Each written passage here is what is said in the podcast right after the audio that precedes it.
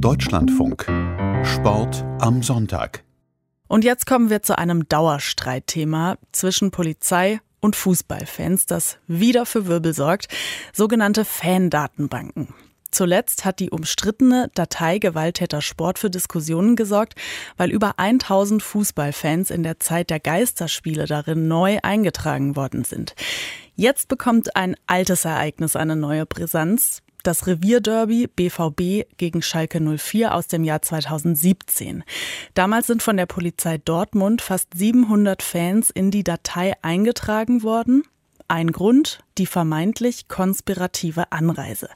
Ein Gerichtsverfahren dazu ist jetzt geplatzt und da wäre die Speicherung wohl für rechtswidrig erklärt worden. Eine Ungerechtigkeit? Thorsten Poppe hat sich das angeschaut.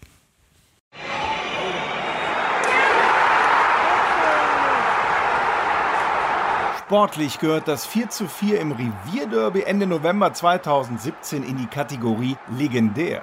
Schalke holt beim Erzrivalen ein 0 zu 4 auf. Was dabei fast untergegangen ist? Im Vorfeld des Spiels kesselt die Polizei hunderte Schalker ein und erfasst ihre Personalien. Danach landen 681 Fans in der umstrittenen Datei Gewalttäter Sport. Unter anderem, weil die Polizei die Anreise der Schalker im eigenen Pkw als konspirativ betrachtet. Dagegen wehrte sich ein Betroffener. Ursprung des Ganzen war, dass mein Mandant sich da zu Unrecht behandelt gefühlt hat, weil er eben dort eingetragen worden ist, ohne jemals in irgendeiner Form negativ polizeilich aufzufallen. Berichtet sein Rechtsanwalt Florian Beisenbusch aus Gelsenkirchen. Er hat bislang keinerlei Voreintragung in seinem Bundeszentralregister, hat sich nie an irgendwelchen gewalttätigen Auseinandersetzungen beteiligt, hat sich nie was zu Schulden kommen lassen, bis es dann halt eben zu diesem Vorfall in Dortmund gekommen ist. Und daraufhin haben wir den Klageweg bestritten. Als es vor kurzem zur Verhandlung kommen soll, löscht die Polizei Dortmund plötzlich den Eintrag des Schalke-Fans.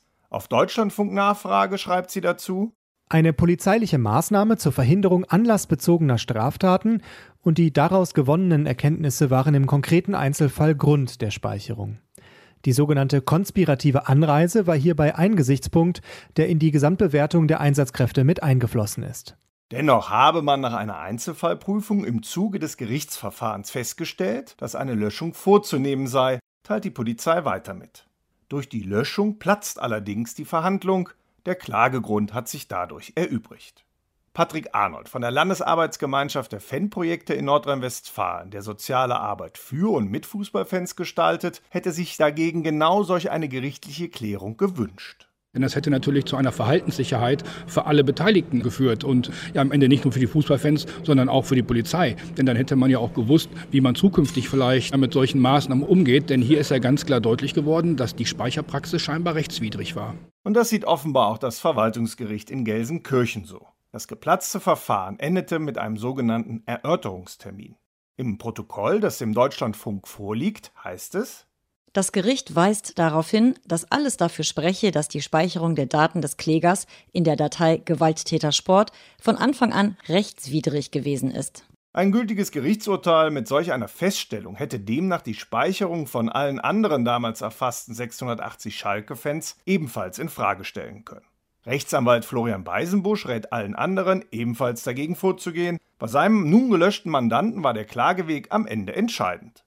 Das wäre ohne den Druck der Hauptverhandlung nicht geschehen und auch nicht ohne das vorherige schriftliche Vorverfahren, wo das Verwaltungsgericht schon deutlich gemacht hat, in welche Richtung die Entscheidung gehen wird. Ich rate allen damals betroffenen Schalke-Fans zu beantragen, diese Einträge zu löschen. Ich denke nicht, dass die Polizei Dortmund diese Einträge aus eigenem Antrieb löschen wird. Auf Deutschlandfunkanfrage gibt die Polizei Dortmund jetzt an, dass die weitergehende Speicherung der anderen 680 betroffenen Schalke-Fans personenbezogen überprüft würde. Eine pauschale Aussage zur Speicherung der Daten könne es daher nicht geben. Für Patrick Arnold von den sozialpädagogischen Fanprojekten in NRW ist das gesamte Vorgehen der Polizei paradox. Wenn sie konformes Verhalten von Fußballfans einfordere, müsse sie das als staatlicher Apparat auch entsprechend selber anbieten.